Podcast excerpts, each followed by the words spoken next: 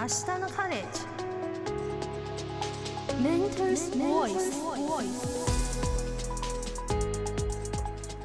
明日のカレッジここからの時間は今気になるニュースやトピックについて詳しく教えていただくメンターズボイス火曜日はワールドコーリングでもなっています。え今日はオランダ・ハーグにつないでジャーナリストの村山祐介さんにお話を伺います。村山さんよろしくお願いいたしますあはいどうもよろしくお願いします。はい、はじめまして。まずはプロフィールをご紹介させてください。え村山さんは2001年朝日新聞社に入社され、2009年からワシントン特派員としてアメリカ政権の外交や安全保障を、そして2012年からはドバイ支局長として中東情勢を取材されました。国内では主に政権取材をご担当され、グローブ編集部員、東京本社経済部次長などを経て、2020年3月に退社。現在はフリーのジャーナリストとして、えオランダ・ハーグで暮らされ暮らしていらっしゃいます。先日までね日本に一時帰国されていましたけれどあのいかがですか？ハーグに戻って、えー来られてそちらの天気とか。そうですね。あの本当に涼しくて清々しい季節です。えー今あの午後4時なんですけれども25度ぐらい。で朝晩は結構肌寒いぐらいの感じです結構さあの気温がす低い方なんですねハーグって。そうですね。あの家にもクーラーなんかついてないところはほとんどですしうん。まああの熱波があった影響であの2週間ぐらい前に30代後半の日が何日かあったみたいなんですけどただまあすぐあの、まあ、平年通りに戻って今本当にあのこう清々しい感じですね。はい、まあ、今ねヨーロッパ各地で熱波が続いているというあの話ですけれど、まあ、オランダハーグも、まあ、今はちょっと落ち着いてるって感じなんですね。はい、であの村山さんはえーまあ、現在フリーのジャーナリストとして、えーまあ、ヨーロッパのみならず世界各地を飛び回っていらっしゃいますが6月にウクライナに取材に行かれたということですが最近はちょっとウクライナの、えーまあ、軍事侵攻戦争の様子もねこう少しずつ報道が少なくなっているという印象を受けますし、まあ、正直ちょっと明日のカレッジでもねあの、まあ、5, 5ヶ月前と比べて少しちょっとあの報道というか取り上げる回数が減ってしまっているというのが、まあ、正直な、えーまあ、反省といいますかあの気持ちなんですけれど村山さんご自身は、えー首都キーウ近郊の町ブチャ、やオデーサなどを取材され、えーそしてロシア軍が支配しているサポザポリージャ原発のある町など、えーロシア軍の支配地にも行かれたそうですけれどそちらで見た、えー景色や聞いた話などちょっとこういくつか印象深いものを教えてもらってもよろしいでしょうか？そうですね。あの、まあ、ロシア軍の支配地には実は入ってないんですけれどもあのロシア軍が支配していて撤退した場所にはあの特に最初の頃はあブチャとかですねイルピンとかはい。キーウ周辺の町はあの集中的に通うような形で取材をしてまして。はい、であのもう本当に生活の場そのものが壊滅的に破壊されているというような状況になってます。うんあのアパートとかスーパーとか、あまあ、市役所とかガソリンスタンドとかもう普通の人たちが普通にあの生活をしている場所であと学校とか病院とかそういったところに至ればでも建物全体がこう倒壊しているような状態だったりとかあーであの住民の方々があの住んでいるマンションにこうご案内していただくとこう本当にもうなんていうかもう部屋そのものが真っ黒焦げになってたりとか子供のそのぬいぐるみだけがこう残ってたりとかですね。であの住んでいた住民の方の遺体がまだこうあったりとかああるいはこう草むらがちょっとこう入っていくと遺体があったりとか特にあのブチャって言われているそのキーウ近郊のところなんかは本当に私が行った4月の5日の段階でもあちこちにまだ遺体があるような状況で、えーまあ、戦争っていうとこう、まあ、兵士がこうどうしかたこう最前線で戦うというイメージが強かったと思うんですけれども、まあ、そこだけではなくてですねもう至る所がこう戦場になってしまっているというのが今ウクライナの状態だと思います。今あの説明してくださったようにその建物が崩壊している町の中でもあのそこにとどまって生活をなんとか続けている方々もいらっしゃるんでしょうか？それとも多くの人がもう避難されてるんでしょうか？とですね、あの今あ、どちらかというとこう戻ってきているようなステージになってきています。はいあのロシア軍が撤退をして、でえーまあ、当初、その撤退しえーまあ、最初はあの支配されてるわけですね。その占領されていて。でその間に住んでいた人たちっていうのは実はおじいちゃんおばあちゃんの世代がすごく多くてですね、うん。まあ、逃げようと思ったんだけどこう体が言うこと聞かないとかあるいは自分が生まれ育った町で死ぬなら死にたいと、まあ、強い覚悟を持って残った方々が多くて。うん。でロシア軍が撤退した後、まあやっとこう電気が通ったり水が通るようになってきてでこう男性がこう帰ってくるようになって。で徐々にこうお奥様とか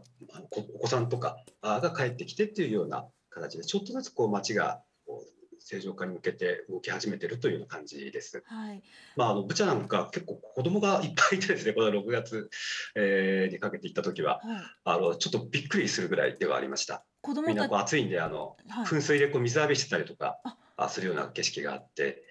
でも本当遺体だばっかりだった街がこう子どもたちの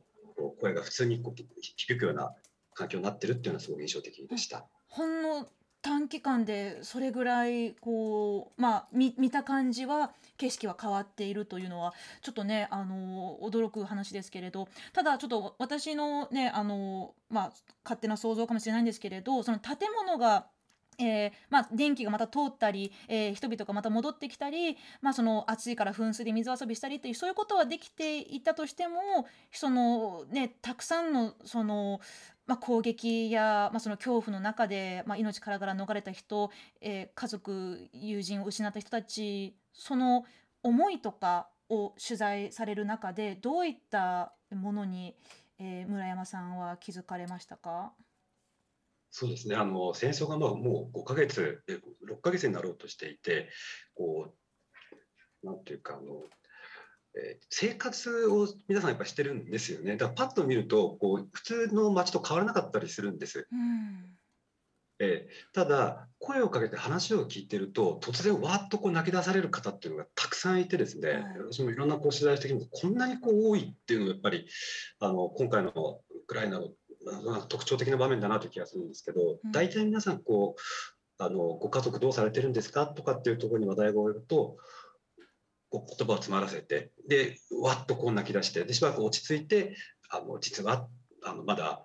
あの親がロシア軍の支配地域にいてとかあ旦那さんが戦地に行っていてとかっていうそういったものをこう抱え込みながらとはいえやっぱり子供もいてで暮らしをなんとかこう毎日過ごしていかなきゃいけないということで。えー、一見してると子供を遊ばせたりして和やかな風景だったりとかカフェでこうコーヒー飲んだりするんですけど、うんこう心の中にはこう重いものをこうずっと抱えながら暮らしているというような感じだと思います。うん、それでも、まあ、自分たちのために子どもたちのためにできるだけ日常生活をまた取り戻そうっていうそういった時時期というかそそういった、えー状況が今の、えーウクライナ各地なんでしょうかね。うん。そうですね。やっぱり長引いてしまっているので生活をどう成り立たせるのかっていうのが本当に喫緊の課題というか例えばあの学校をどうするんだとかああとはあの戻ってはきたんだけど働き場所がない。うん。これ仕事がないっていうのは本当に今どこで皆さんおっしゃることですね。はい。やっとこうあのロシア軍がこう、まあ、遠くにい例えばまあキーウの辺りで言うと東の方に行ってくる行って行ったので、まあ、あ目先でその戦闘激しい戦闘が起きていないと。じゃあ帰れるかなと思って帰ってきたんだけどあの仕事がないんでやることがないと。はい。でそうすると子供を食べさせることもできないという。うん。で戦闘いつ終わるかわからないと。でだんだん国際社会のこう関心もさ下がってくると。とこれから一体どうなっちゃうんだろうみたいなところをすごいこう不安不安に感じている方が多いと思い。そうですね。まああの最初の頃はね、まああの国際社会いろんなところからあの支援の、えーまあ手がこう差し伸べられたと思うんですけれど、まあやはりね今おっしゃったようにこうずっとずっと国際社会がねこうあのウクライナを助けようっていうそういうまああの頃のムードとね同じテンションでずっと続くことはなかなか難しいですし関心がないわけではないんだけれど、まあ、少しずつねいろんな他の、まあ、出来事事件がある中でやっぱり遠のいてしまう意識。でもあの村山さんご自身ジャーナリストとして今のこの、まあ、現地の様子とそして、まあ、日本のような、えー遠く離れた国の人たちのその間かあの架け橋をされてる立場としてこのウクライナへの関心が薄まっていることについてえ何かこうどういうお気持ちでいらっしゃいますか？そうですね、あの日本に限らずヨーロッパの中でも歩道の量なんかも減ってますし、えー当時のその熱狂的な、熱狂的なというか、その献身的なあの支援ぶりとはだいぶこう、トーンが変わってきてるなという感じはあります。で、あの関心がこう薄まるっていうことはですね、あの侵略しているロシア側に有利な状況になりかねないというふうに私自身はあの心配はしていまして、で当初からあのロシア対ウクライナだと圧倒的な国力の差があるので、ロシ侵略をするロシアとそれを許さない、まあ、国際社会という構図を作るっていうのが、まあ、ウクライナ側、あるいはヨーロッパ側のこう動きだったわけですね。で、ウクライナとしては世界中から資金とか物資、特にまあ兵器を、え支援を受けて、まあ、それをもって戦うという形でやってきたのが、あ関心が薄れてくると、その兵器の支援をいつまで続けるんだとか、巨額のその資金支援っていうのをどうするんだという議論になってくると、まあ、ロシア側としては、あ淡々とその占領地の併合したりとか、まあ、ロシア化を進めている既成事実化をやりやすい環境になりますし、あるいはこう問われてきた戦争犯罪、これをまあ風化させて、まあ、うやむやにしてまあ逃げ切るというかですね、そういうような環境になってしまうので、えーなかなかこう関心をこう維持していくのがまあ難しいとしても、例えば今度まあ半年あの戦争始まってなりますし、まあ、折々あの世界世界の関心を今どうなってるんだっていうところに私自身としてはあの向けるこう力になりたいなというふうに思っています。はい、今のあの村山さんがおっしゃってたあの関心ね、まあ、その世界の関心が薄まることが侵略する側、まあそのえー抑圧している側にとっての有利ということは本当にちょっと大事なポイントだなと思うんですけれど少しお話ちょっと変わってしまうんですけれど今現在ミャンマーであの日本人のドキュメンタリー映像作家の久保田徹さんが拘束されているという、えことがちょっと大きな話題になっていますけれどあのまあ、彼もねあのまだ26歳というとても若い、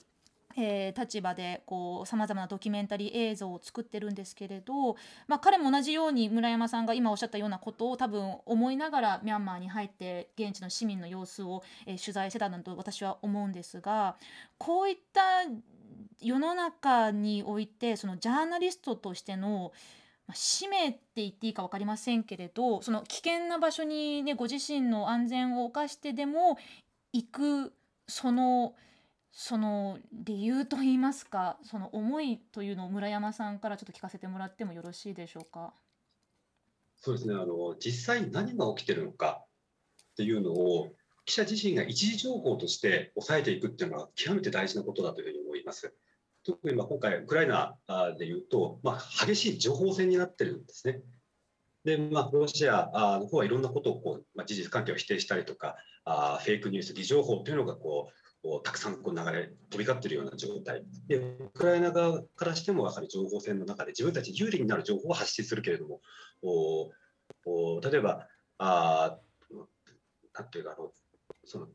その例えば、まあ、よくあるのはですねそのロシア側が民間施設をまあ意図的に狙ったとで我々はこう証拠は全部持っていると断定していると、まあ、言うんですけどその証拠を開示するわけじゃないので何を根拠にそう言ってるのか分かんないような検証不可能なこう主張とかっていうのは結構あるんですね、まあ、これはお互いが情報戦をやっているという中で。そうするとどこで何がどうなっているのかっていうのが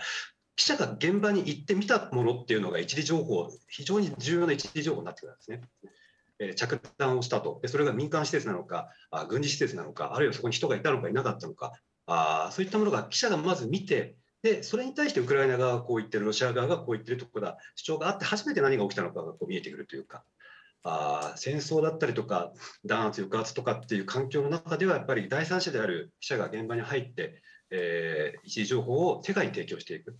でこれあのフリーになって特に思うんですけど一人でできることなんて限られててですねうん。あるいはその一つのメディアでできることも限られてるんですね。あらありとあらゆる着弾現場に行くのは無理ですし、はい。だからこそあのいろんなメディアジャーナリストがそれぞれにその現場で見たものを一時情報としてネット上にまあ公開していくことによって社会の共有財産としていつどこで何が起きたのかっていう検証する材料になるしあるいはその歴史えーの検証用の素材にもなってくるというか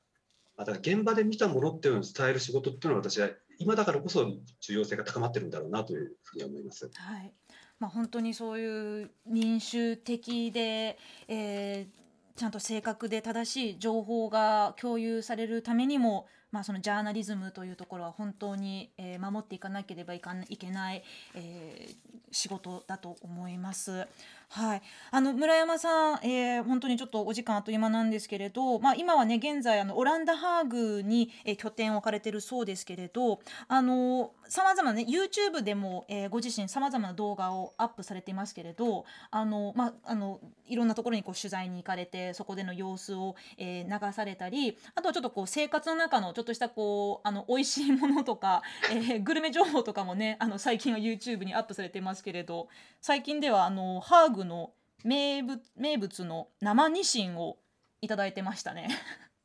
そうですね。今本当旬で脂が乗りまくった初物があの食べられる時期になってまして、で、ろこの6月ぐらいにあの漁が解禁されるんですけど、それに合わせてあのお祭りをしたりとか、本当にあのオランダの人にとっては大事なあのし食材なんです。これをねあのはい、はい。生ニシンをこうさばいて玉ねぎをお腹に、えー詰めたものをこう尻尾で尻尾からパクッと食べるのがあれ今のやり方なん旬なんですか？そうですね。あの土地土地によって食べ方が違うんですけど、ハーブの場合はもう本当に今おっしゃったように、あの尻尾を持って頭の上を持ってきて、でこうパーンと口開けてパクって食べるっていう本当にこう大胆なというか、まあそれがお作法になってまして。